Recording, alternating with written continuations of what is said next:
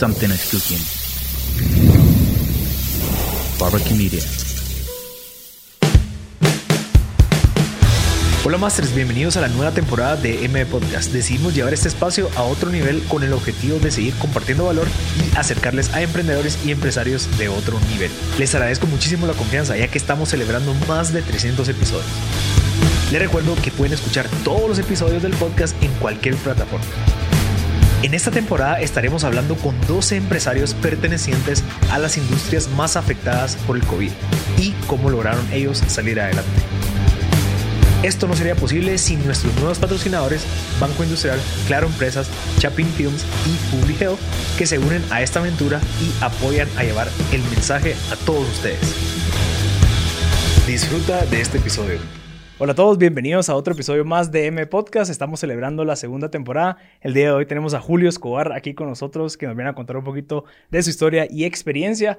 Pero antes de adentrarnos a la conversión, quisiera agradecerle a nuestros patrocinadores Banco Industrial, Claro Empresas, Chapin Films y Public Health, el cual van a poder ver más información de ellos en los siguientes segmentos. Don Julio, ¿cómo está? Bienvenido, gracias por estar aquí con nosotros. Hola Marcel, muy agradecido, muchas gracias.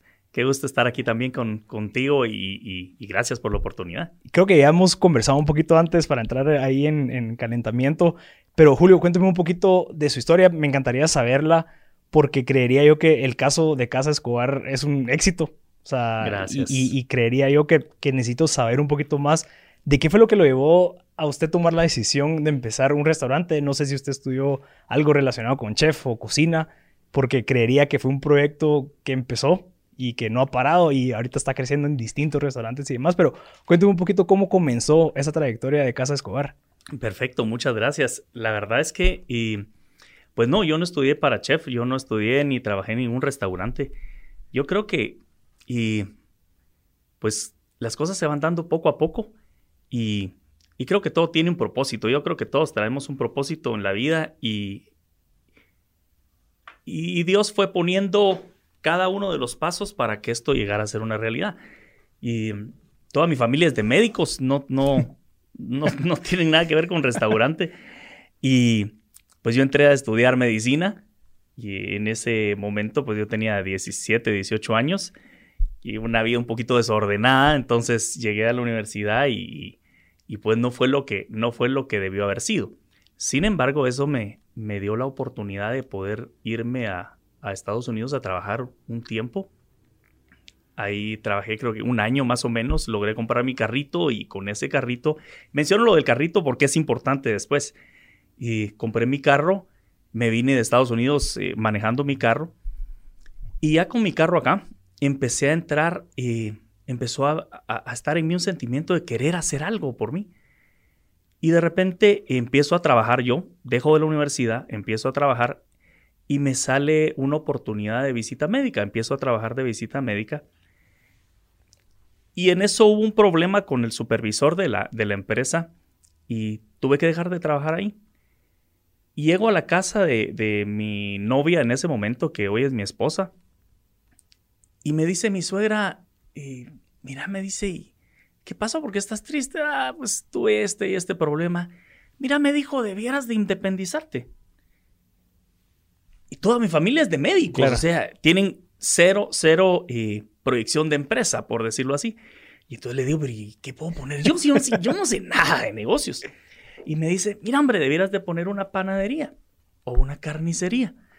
Yo cuando me fui a Estados Unidos trabajé todo ese año de mantenimiento y me tocaba recoger la basura de todo el, de todo el complejo y, y un trabajo duro. Eh, manejaba tres horas para llegar al lugar de trabajo, regresaba tres horas para estar donde vivía. Y entonces cuando me dijo poner una carnicería, pues yo ya estaba acostumbrado a echar punta. Ya había perdido el, eh, la delicadeza de no quiero hacer esto, no quiero hacer lo otro, sino lo que yo quería era hacer algo. Y entonces me consiguió un, con un amigo de ella, me consiguió un local en Jocotenango, en la antigua un local sencillo, pequeñito. Y yo conseguí a un amigo que tiene una carnicería, o a otro amigo que tenía otra carnicería, y me fui de aprendiz de carnicero durante más o menos unos tres semanas. Y el carro que yo había traído de Estados Unidos, y lo empeñé y, me dieron 5 mil quetzales de préstamo por ese carro. Por eso te digo, y para mí ese carro y ese viaje fue muy importante y uno no entiende muchas veces qué está pasando. Yo no sabía que iba a ser el propósito con el cual yo iba a financiar mi primer negocio. Y puse la carnicería que se llamó la carnicería eh, La Mejor en Jocotenango. Eh, no vendíamos nada. no vendíamos nada, pero yo me sentía súper exitoso, no tenés idea. Y, y, me fui a vivir a la antigua y alquilé un cuartito de 200 quetzales, me recuerdo, en, una casa como de huéspedes en la antigua y me fui a vivir y solito. Y a las 5 de la mañana había que levantarse a bañarse al baño en agua con agua fría, con el patio. Y yo me imagino a mi papá matándose de la risa, ¿verdad? Porque después de médico y, a tirarme yo al rollo de la carne. Y, y recuerdo que llegaba a la carnicería y ponía música, iba a comprar mis champurradas, me ponía mi gabachita y a echar punta. Cuando me di cuenta que no teníamos, y, ese, y este es un punto importante, cuando me di cuenta que el negocio no funcionaba, porque nadie llegaba a comprar carne, era un local que estaba demasiado fuera de acceso. Y la opción no fue cerrar, la opción fue ver qué más se podía hacer. Y entonces me dijo mi papá, y mira, pues si la gente no está viniendo, pues salí a buscar a la gente. Mm. Y entonces hice una mi lista de productos, y agarré todas las puertas del antiguo Guatemala, de puerta en puerta, tocando y ofreciendo mis, mis productos de carne. Entonces, Siempre carne cruda. Carne cruda. Y entonces y ya yo hacía los pedidos y pasaba, pasaba por todas las casas recogiendo los pedidos, los empacaba, y entregaba carne a domicilio y la cosa empezó a caminar. De repente salió una oportunidad en el mercado de la antigua y tuve la oportunidad de estar en el mercado de la antigua y eso ya es, estar en el mercado de la antigua ya, ya es otro nivel de empresa, ¿verdad? Y es más caro, también el local era más caro. El local es más caro, eh, tuve gracias a Dios el apoyo ahí de, de, mi papá también para, para montar esa, esa carnicería, invertir en ese local. Y estuve en, la, en el área de carnicerías durante más o menos tres años, pero aprendí cerramos la carnicería de Jocotenango, pero aprendí que si la gente no va a uno, tenemos que ir a la gente. O sea, eh, eh, el éxito no es quedarnos sentados. Y entonces, como ya sabía cómo manejar la situación, agarré otro listado. Esa carnicería se llamaba Expendio de Carnes Varias El Paso.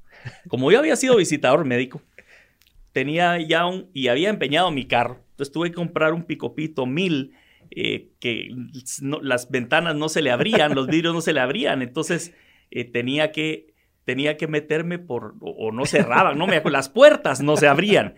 Entonces lo que sí tenía era un par de buenos tacuches porque había sido visitador médico, ¿verdad? Entonces me súper entacuché y aunque entrara por las ventanas a mi carrito y me fui a tocar todos los restaurantes de zona 1, de zona 10, tratando de, de comedores, incluso de ir y tener clientes. Y entonces, al final de cuentas, eh, tuvimos mucha, mucha, mucha demanda. Y yo bajaba a las tres y media de la mañana de la antigua a comprar la carne en Guatemala porque era más, más económica y de mejor calidad.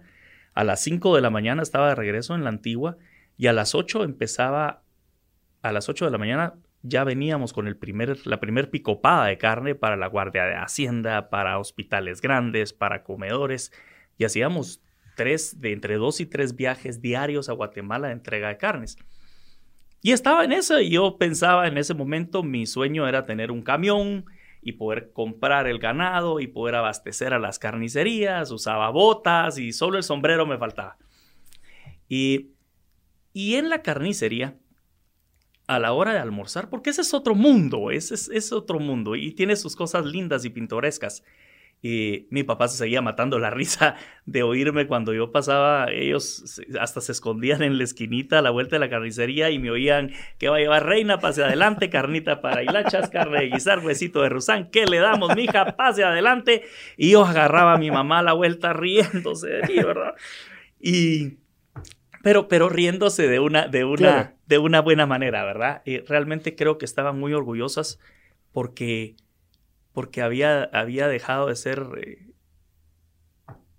el delicado, o por decirlo así, ¿verdad? Un muchachito con, con algún prejuicio y, estar dispuesto a, echar punta en lo que fuera.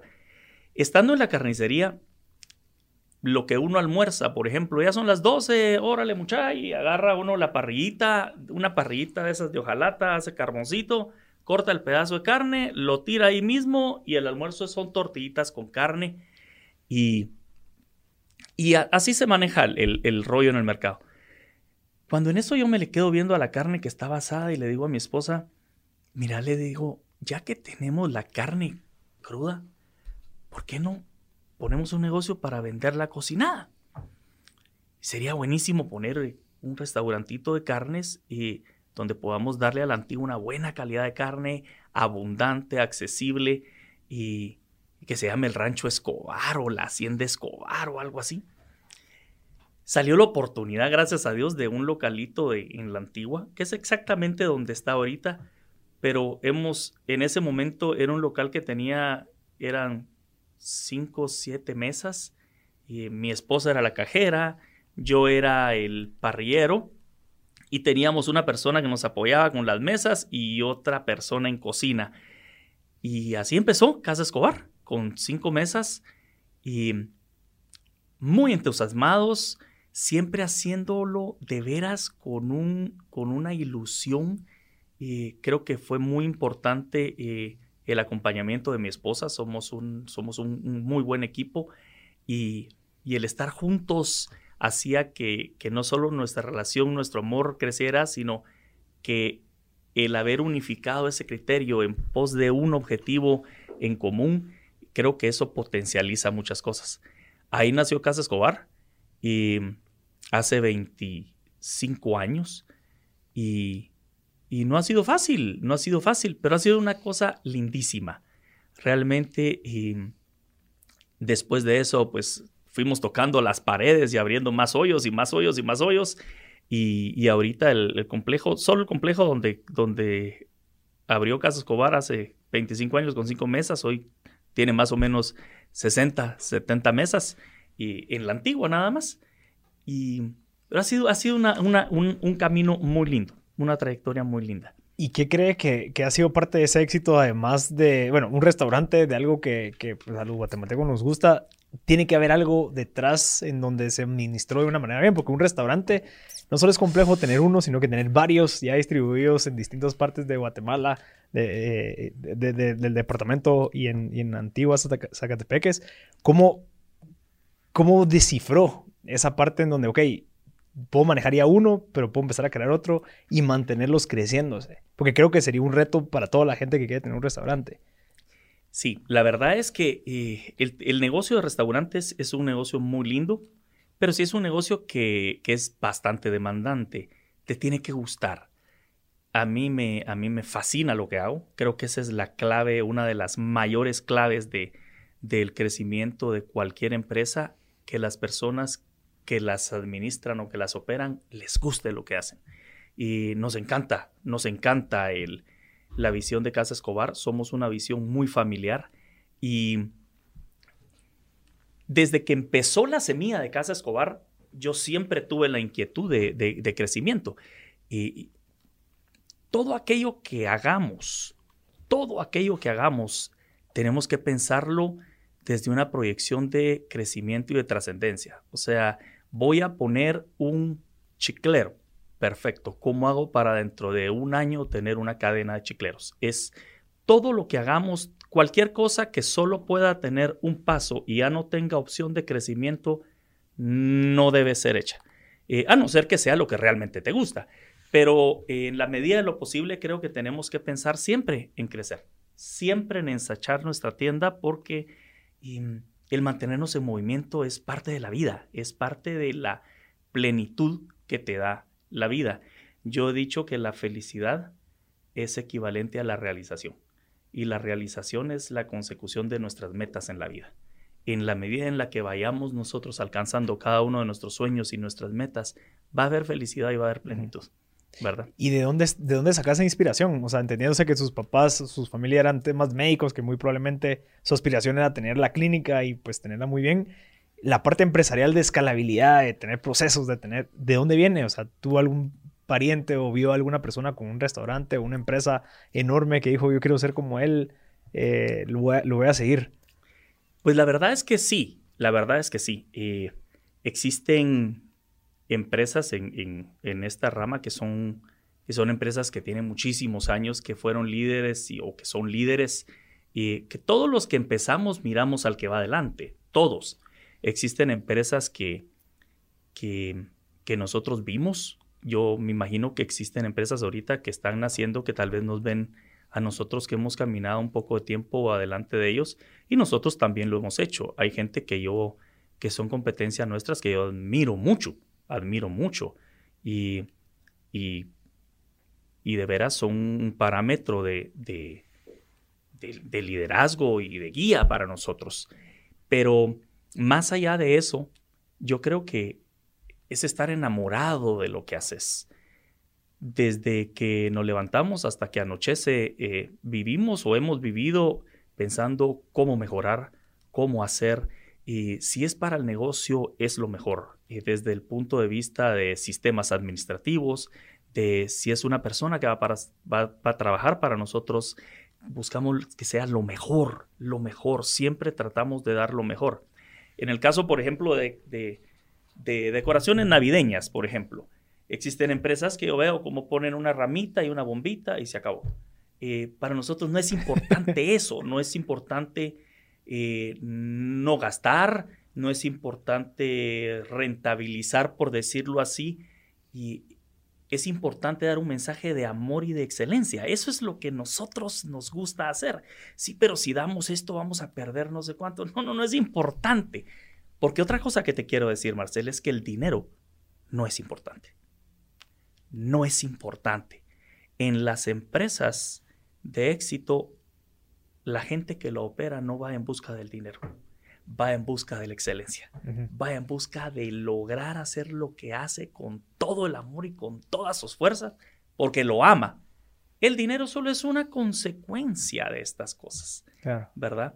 Hay decisiones en la vida que te ayudan em, a seguir este camino. En mi caso, por ejemplo, y que es algo que también es un tip importante. Yo sé que es difícil, pero el tener una vida ordenada es parte importante del éxito.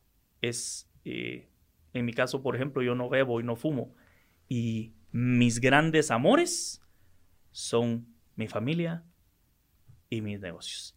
Eh, y la belleza es que para mi familia los negocios también son parte de su gran amor. Entonces, es, existe una sinergia muy linda entre, entre nosotros, pero creo que sí son cosas que son importantes. Tú hablabas de la visión de, estos, de estas iniciativas de entrevistas. Me parece increíble el hecho de poder documentar para la gente que venga atrás los puntos claves.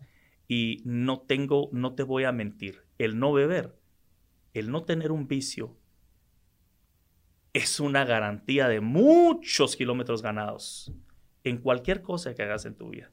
y, hablo de cualquier tipo de vicios, ¿verdad? Desde, desde drogas, licor, cigarro, mujeres, juegos y es, bien importante. Sí, y, tal vez antes de, de, meternos a ese punto, porque yo creo que comparto bastante lo suyo, yo ahorita tengo 30, me acabo de casar, pero creería yo que parte de lo que te permite poderte enfocar es estar tranquilo, o sea, no tener esas cosas que uno viene cargando, ya sea un vicio, ya sean mujeres, lo que sea, sino que estar lo más como que eh, liviano posible en el sentido de la palabra de, bueno, decir, puedo ir con todo esto, o sea, no tengo, no tengo algo que me va a desenfocar. Creo que el enfoque es importantísimo. El enfoque es vital. Ajá. Entonces creería yo que eso, o sea, yo lo estoy aprendiendo ahorita especialmente que se está comenzando toda esta parte empresarial.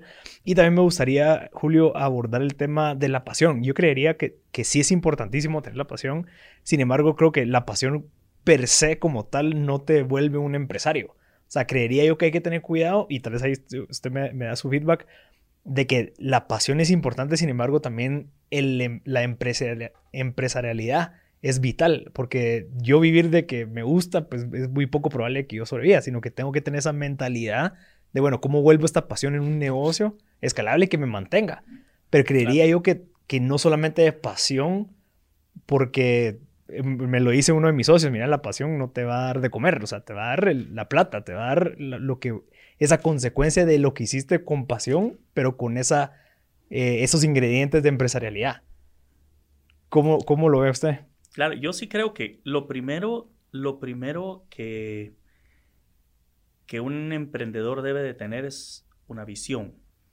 La visión, desde mi punto de vista personal, yo sí creo que te la da Dios.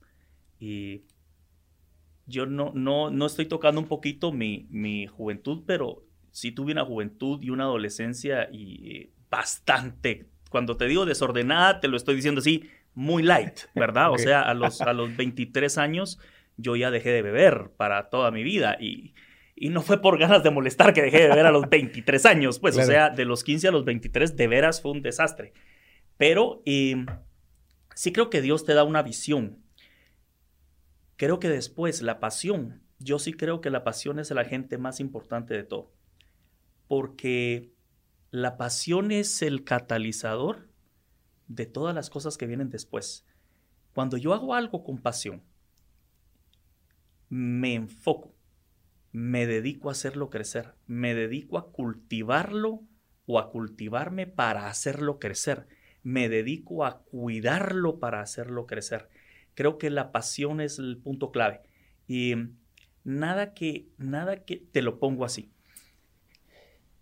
Yo esté donde esté, estoy frente al mar. Y mi, mi figura de descanso o de deleite es de estar frente al mar, viendo el atardecer con mi computadora trabajando en la nueva innovación. Esa es mi, mi, forma de deleite. de veras disfruto, yo disfruto trabajar. Y hay gente que tal vez a las está loco solo, pero ese es mi deleite. Yo de veras disfruto de eso. Entonces, eh, vivo, vivo, vivo viendo cómo crezco. Mis hijos y mi familia, todos viven en función de, de ver cómo crecemos, pero no tiene nada que ver con dinero, tiene que ver con hacer las cosas cada vez mejor. Entonces yo sí creo que la pasión es el, es el agente principal. Sin embargo, el ingrediente secreto del éxito, porque yo puedo ser apasionado por algo de manera temporal y puedo desapasionarme si no funciona. Ese es el punto. Y te quiero contar que eh, los negocios no necesariamente funcionan. Uno los tiene que hacer funcionar. Y en la carnicería de Jocotenango el negocio no funcionaba. Hubo que hacerlo funcionar. En la carnicería del mercado el negocio no funcionaba. Hubo que hacerla funcionar. En Casa Escobar Antigua cuando nació no funcionaba. Hubo que hacerla funcionar. Después de eso pusimos un negocio que fue en Majadas, y pasamos 15 años antes de que fuera el éxito que hoy es. 15 años haciéndolo funcionar. 15 años, y esto es importante, sin tener utilidades en ese negocio. 15 años. Los primeros, qué sé yo, 5 o 6 años lo mantuvimos. O sea, le inyectábamos todos los meses capital para que siguiera operando.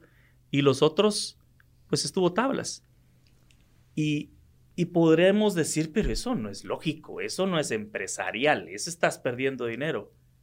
Sí, pero hoy es un éxito. Hoy es un éxito. Y es que lo importante, yo sí, yo sí creo que, que va a haber gente que difiere con en esto conmigo, pero de veras, para mí el, el dinero no es importante. No es lo que debemos de enfocarnos. Si nosotros nos enfocamos en excelencia, los resultados van a venir hoy, mañana o pasado. Pero después de 15 años, hoy hay un negocio exitoso, estable, que es un patrimonio para mis hijos. Mm. ¿Sí? Y, pero el punto clave del éxito se llama perseverancia. Ese es el punto clave de todo el éxito en la vida, perseverante. Ahí es donde vemos y que los que mejor sacan notas en una clase no necesariamente son los más inteligentes, sino los más remachones. ¿Sí? El esfuerzo y la perseverancia es la clave del éxito.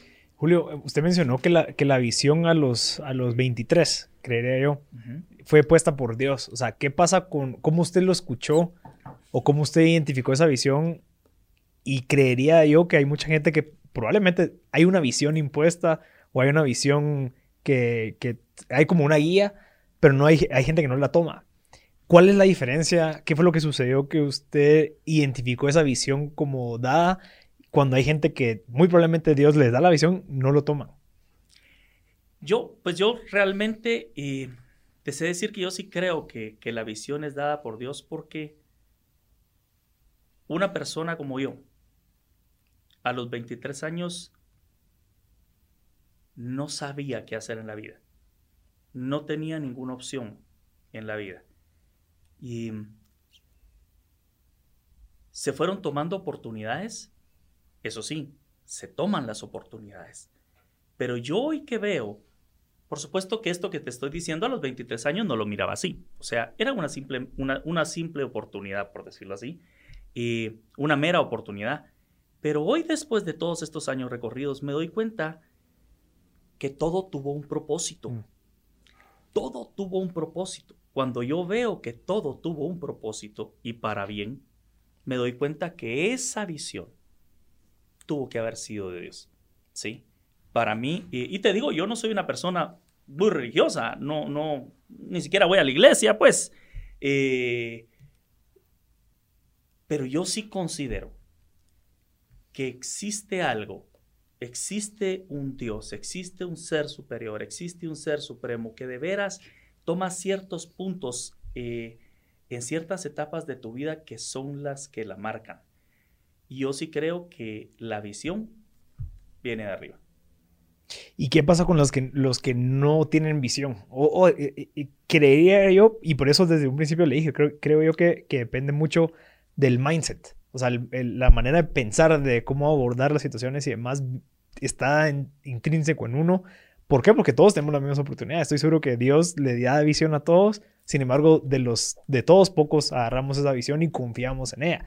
Y una cosa es confiar y una cosa es quedarte y ser perseverante en esa visión. Porque sí, yo me puedo distraer y, ah, qué bonito, entonces me voy por aquí, no, me voy por allá. Entonces creería que existe también esa parte de perseverancia, como usted lo mencionó. ¿Qué pasa con esa gente que no? ¿Qué le recomienda o cómo creen que deberían de pensar?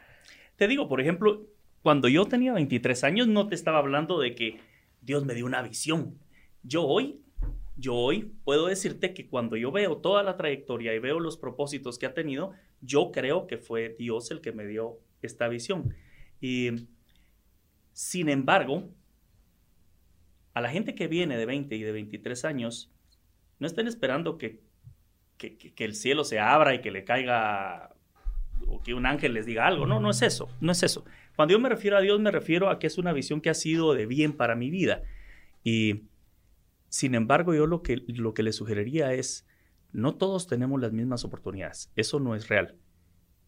Pero sí todos tenemos una oportunidad.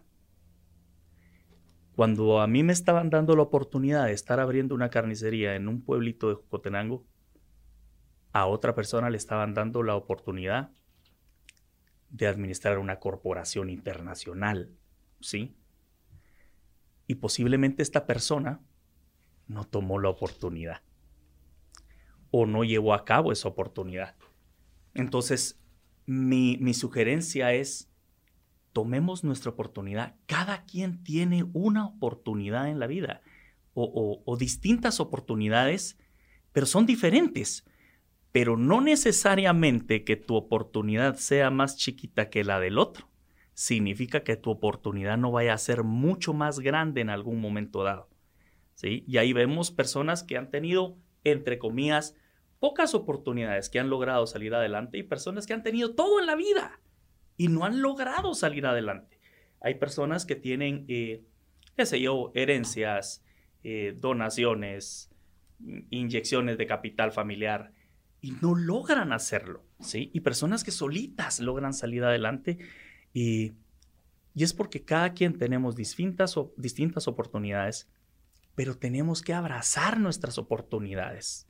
Tenemos que abrazarlas y tenemos que luchar por ellas, porque las semillas son las mismas, o sea, y existen diferentes semillas, pero tienen un fruto. El propósito es dar fruto.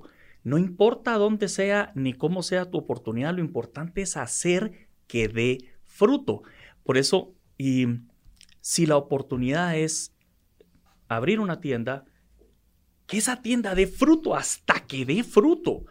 Y tengo, conozco personas, por ejemplo, que han tenido oportunidades y de repente las cosas se miran un poquito difíciles y, lo dejan de hacer. Y nosotros mirábamos esa oportunidad como, ¿cómo se la dieron a él, verdad? ¿Cómo, cómo, no, cómo no la agarramos nosotros? Y, era una súper oportunidad. Y era solo cuestión de abrazarla y de luchar. Y ahí entra la pasión. O sea, yo sí creo que, yo sí creo que Dios nos da oportunidades a todos. Y yo creo que todo lo que es bueno viene de Dios y, creo que las oportunidades son buenas, pero necesitamos nosotros abrazar esas oportunidades y hacerlas, hacerlas tener frutos. Creería yo, y, me gustaría que, me corrigiera si estoy en lo correcto, pero creería yo que, que usted nunca se ve afectado por el tema del ego. O sea, creo que hay muchas personas que se ven influenciadas por, el, por su propio ego que te permiten o no te permiten hacer cosas. En el ejemplo de, bueno, la carnicería, el, parar de usar prejuicios y, bueno, me toca, me toca limpiar, me, toca hacer todo esto. Y también el hecho de que, bueno, vamos a pasar 15 años viendo si funciona una cosa, o sea, creyendo en que va a funcionar, porque el ego también a veces dice, no, yo no quiero fracasar, entonces no, mejor ni lo comencemos. Entonces, creería yo que el, el factor del ego es bien importante y creería yo que es algo que compartimos porque, digamos, a mí me encanta el eh, vivir en incertidumbre y el estar construyendo, tomando acción, pero también estoy, estoy, acepto y estoy dispuesto a fracasar. Entonces creería yo que, que, influye también mucho el ego, porque el ego, si tuvieras ego, hay una adversidad de riesgo, pero cuando no lo tenés, en donde estás dispuesto a fallar, en donde estás dispuesto a quedar mal, no, no, con más, gente, sino que quedar mal en el que, ah, la fracasó o lo que sea, el no tener eso muy probablemente te hace ser más fácil de moverte, de arriesgarte. ¿Cómo cree que influyó el ego en su, en su carrera en estos 24 años? Pues yo creo que el ego es algo que, es algo que viene intrínseco en uno. O sea, eh, el miedo a fracasar tiene mucho que ver con eso, ¿verdad? Con más que más, más de qué me va a pasar, es qué van a pensar, es, es qué clavo, ¿verdad? Y me van a ver para abajo. Yo creo que todos manejamos temores. Yo creo que Creo que el ego es intrínseco y creo que nos acompaña en todos los, en todos los momentos de nuestra vida. Pero yo lo que he visto es que la lucha constante debe de ser contra el miedo. Creo que el ego es algo que va a estar con nosotros y vamos a tener que, que irlo, manejar, irlo, irlo manejando conforme vayamos creciendo de manera espiritual un poco y madurando un poco emocionalmente. Pero los temores realmente son los que nos limitan la vida. Yo me he dado la tarea de, de estar luchando en contra de mis miedos constantemente. Y cuando luchas con tu miedo una vez, te es más fácil luchar contra él la segunda vez. ¿Verdad? Cuando nosotros pusimos el restaurante de Guatemala y nos jugamos todo por el todo, porque vimos un, como te decía, cuando, cuando uno está, cuando uno está con la mente preparada para ver oportunidades, miras oportunidades donde la gente no la ve. Y, por ejemplo, los negocios en la antigua, cinco mesitas y dabas dos pasos más y te atropella el carro, pues, o sea, y de repente en Majadas nos dan, nos dan un terreno y, y, tienen este terreno y aquí pueden construir. Y la gente me decía, pues, ¿y aquí dónde vas a construir? ¿Cuál es el? Nadie lo miraba. Y es un terreno grandísimo. Y nadie lo lograba ver porque estaba en una ubicación que, que nadie lograba visualizarlo. Y dijimos, pues entrémosle. Nosotros estábamos en Antigua, teníamos siete años de estar en Antigua cuando bueno, busquemos un lugar para irnos a Guate. Y, nuestra forma de verlo fue así, pues tenemos, vos tenés tu carrito, yo tengo mi carrito, y si los vendemos, pues ya tenemos, vamos, yo calculo que podemos invertir, por darte un número de 200 quetzales, y pues si quebramos, pues vendemos nuestros dos carritos y más o menos pagamos eso y nos quedamos todavía con una deudita y le damos. Y esa fue la idea de venirnos a Guatemala. Ay, Dios.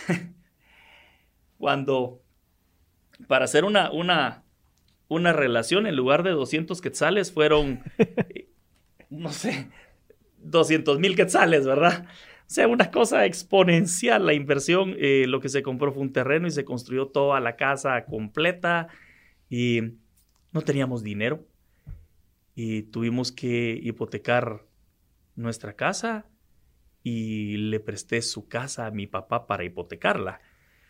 Y eso, fue, eso, es una, eso es una cosa que a mí me llena de mucha satisfacción y cuando empezamos lo de la carnicería en la antigua, que yo tenía 23 años y, estaba recién salido de mi destrave de vida, eh, llegar con mi papá y decirle, mira, me presta 5 mil pesos para una carnicería, era una locura, o sea, otra locura del muchacho loco, ¿verdad?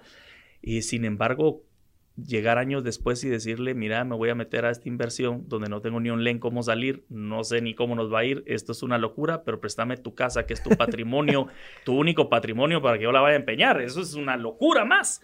Y mi papá, eh, con una actitud muy linda, me entregó su casa para que yo la empeñara, o sea, la hipotecara.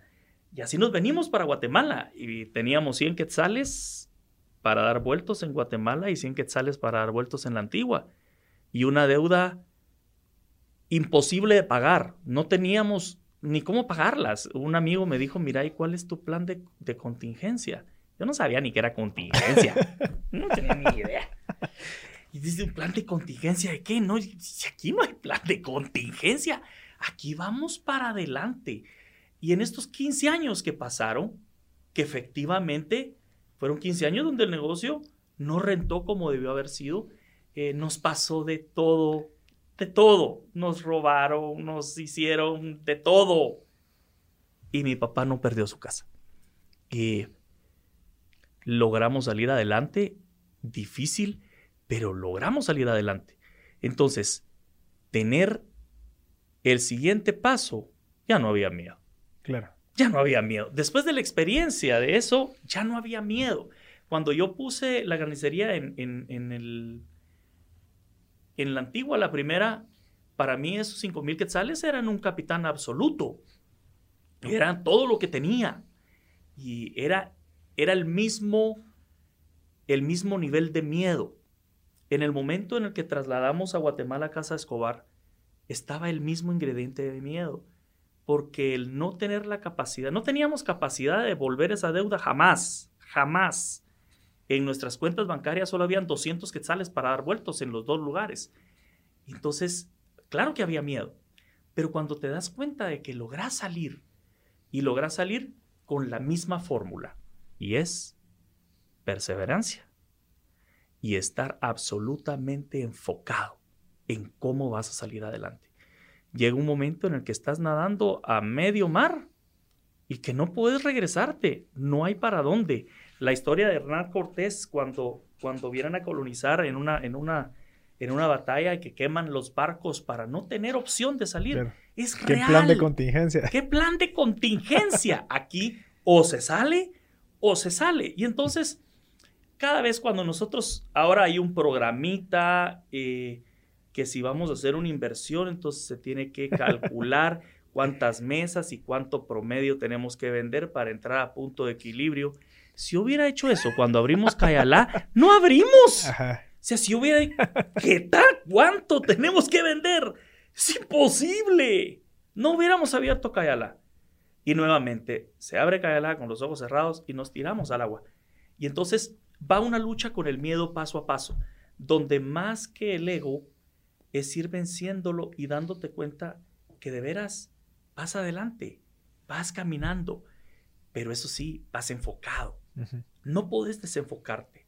Y yo oí una anécdota de Donald Trump cuando él habla precisamente de, porque es otra cosa, ¿verdad? Tienes que estar preparándote constantemente. Y, y habla de cómo él empezó, cómo él quebró. Y, y uno de los factores fue el desenfoque, cómo, cómo en el momento en el que él se desenfocó, empieza todo su imperio a caer. ¿Cómo no va a caer uno si te desenfocas? ¿Me entendés? Pero viene desenfoque y eso es algo importante. Llega un momento en el emprendimiento donde las cosas empiezan a caminar y te puedes desenfocar. Por eso tenemos que estar sumamente eh, vigilantes porque hay tanto peligro en la escasez como en la abundancia. Claro. Tenemos que estar muy vigilantes y no perder el objetivo y no perder la prioridad. Interesante. Julio, ¿y ahorita volvió a tener miedo en marzo de este año? Mm. Fíjate que ya no volví a tener miedo. Esta, te va, vamos agarrando, siempre existe miedo, pues, e incertidumbres, pero hemos aprendido que hay que hacer lo que hay que hacer. Y una de las cosas importantes es que jamás se nos pasó por la cabeza, por la mente, el, el bueno, entonces vamos a ver cómo se cierra. No, no, eso, eso es totalmente fuera del contexto. No, no podemos pensar en eso. Cualquier cosa puede pasar. y entonces cuando, cuando estás enfocado en, en mantenerte, en mantenerte abierto, en mantenerte operando, no existe, no existe ninguna opción. Nosotros, el lunes se cerró el país y nosotros el domingo tuvimos una reunión con todos los gerentes desde las, creo que 9 de la mañana hasta las 8 o 9 de la noche, una cosa así. Al día siguiente que el país estaba eh, cerrando, nosotros estábamos abriendo el servicio a domicilio. Al día siguiente fuimos los primeros en, de, nuestro, la industria. de nuestra industria en poner servicio a domicilio.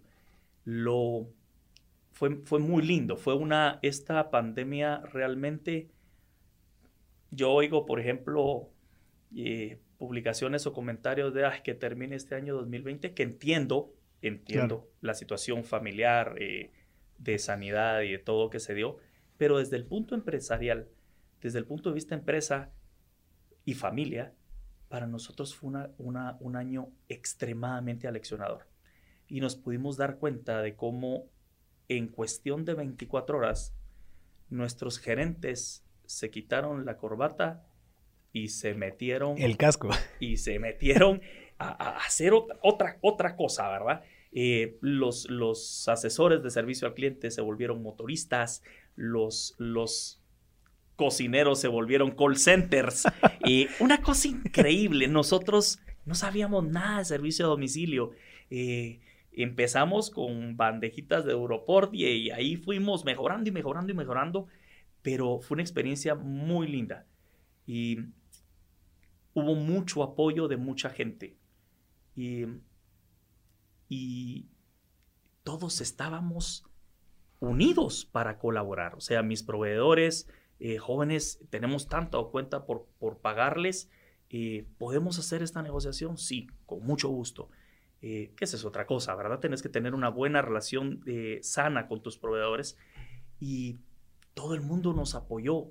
Las rentas nos las negociaron, los bancos nos negociaron, los proveedores negociaron, todos negociamos. Los, los del equipo nuestro, por ejemplo, eh, se dio algo muy lindo. Eh, gerentes con nosotros, gerentes eh, fuertes de un, nivel, de un nivel alto, automáticamente, don Julio, nosotros todos nos vamos a tanto de nuestro sueldo.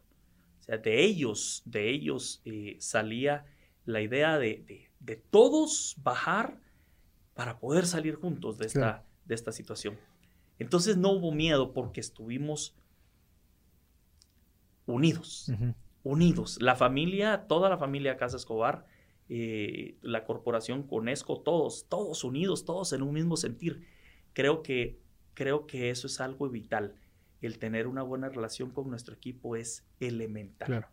Y, esa cultura viene de antes, o sea, cómo fue construyendo esa cultura para que en el momento específico, como en marzo, se vieran esos frutos de esa, esa, siembra que se hizo. Lindo, sí, sí. La verdad es que como trabajamos mano a mano con toda la gente, hombro a hombro, y se da esa cultura. Yo creo que, que eso es parte esencial de la, de la consolidación de una empresa, que la gente que esté esté trabajando contenta con nosotros existen problemas, existen roces, existen eh, momentos pues críticos, pero, pero en general existe una muy buena relación, un ambiente muy agradable.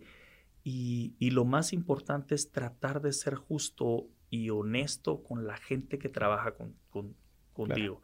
Y porque ellos se dan cuenta de todo eso. Claro. ¿Verdad? Se percibe. Julio, para, para ir concluyendo, ¿qué, ¿qué libro o qué recurso nos recomendaría a la gente que está escuchando que le haya cambiado la vida? Ya sea un libro, un video, una película.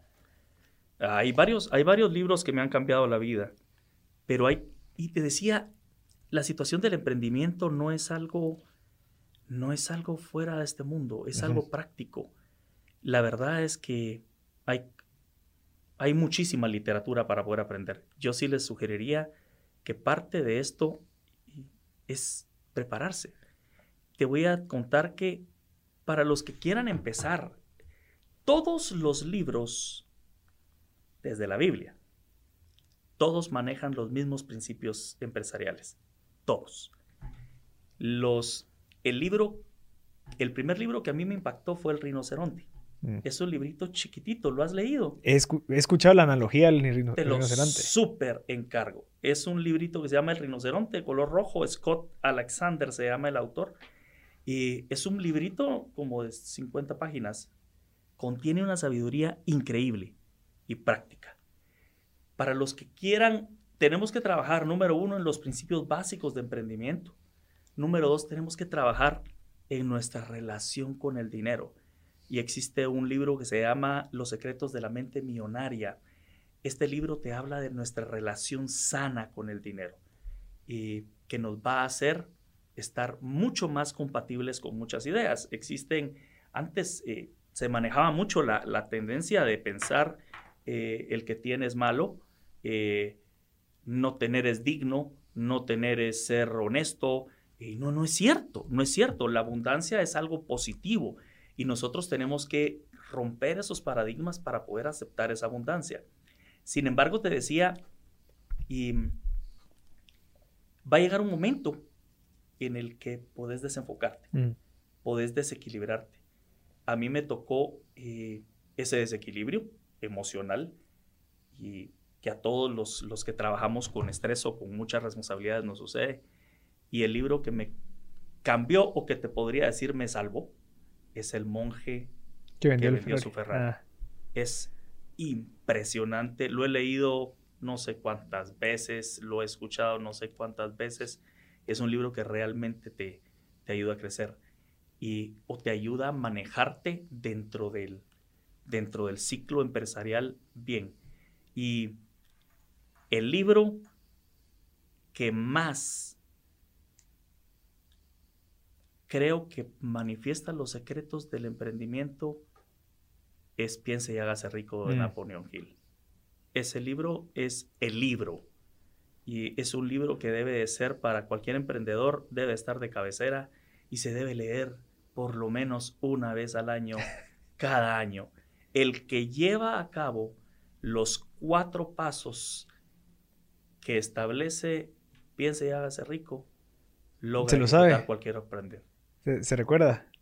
De ¿O alguno? Sí. El primero es visión, ¿sí? El segundo es pasión. El tercero es conocimiento y aprendizaje constante. Y el último que es el secreto. El secreto mayor para cualquier cosa en la vida es el más difícil, pero es el secreto de todo y es perseverancia.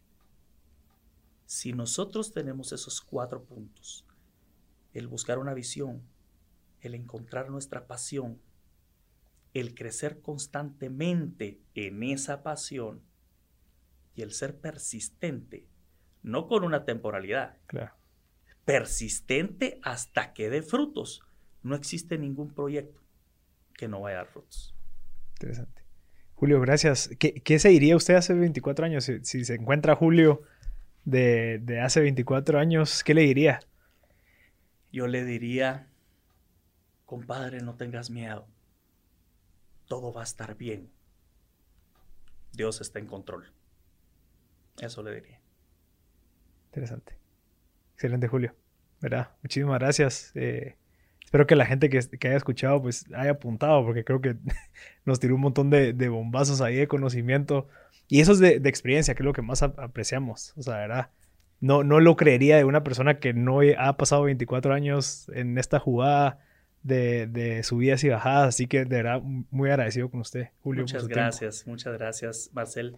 Algo que es bien importante y, y que puede ser un motivo de conflicto para los emprendedores es, para mí, mi mayor tesoro es que mi familia pueda compartir este mismo sueño con, conmigo. Y en muchos casos, cuando solo es el hombre, puede crear conflictos porque una pasión eh, significa dedicarle muchísimo tiempo a algo. Entonces, en mi caso, ha sido una pasión y una visión familiar. Y una esposa que siempre me ha estado apoyando y unos hijos que siempre están ahí con nosotros. Y el hecho de que sea una visión familiar nos garantiza en un equipo mucho más fortalecido y una familia más plena. Claro, y longevidad del negocio. Exactamente, exactamente. Entonces, no se pierdan la oportunidad, los que puedan tener la oportunidad de trabajar con su familia, no se pierdan esa oportunidad, porque es un viaje mucho más lindo claro. y mucho más productivo. Excelente. Gracias, Julio. Buenísimo. Para servirte. Gracias a toda la gente que nos escuchó. Espero que hayan tomado apuntes y verse beneficiado por esta plática que tuvimos con Julio Escobar. Eh, sí recomendaría yo que, busquen esos libros. Fueron cuatro grandiosos. Y de verdad, Julio, por su tiempo y nos vemos en el próximo episodio. Un placer, Marcelo. Hasta luego.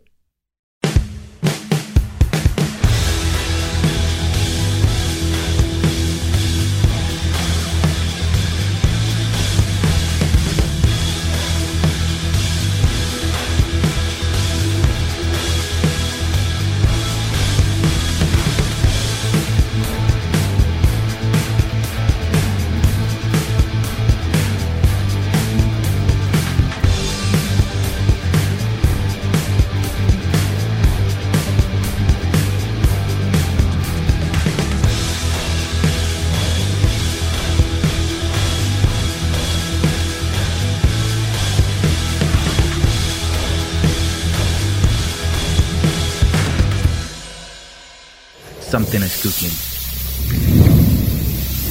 Barbecue Media.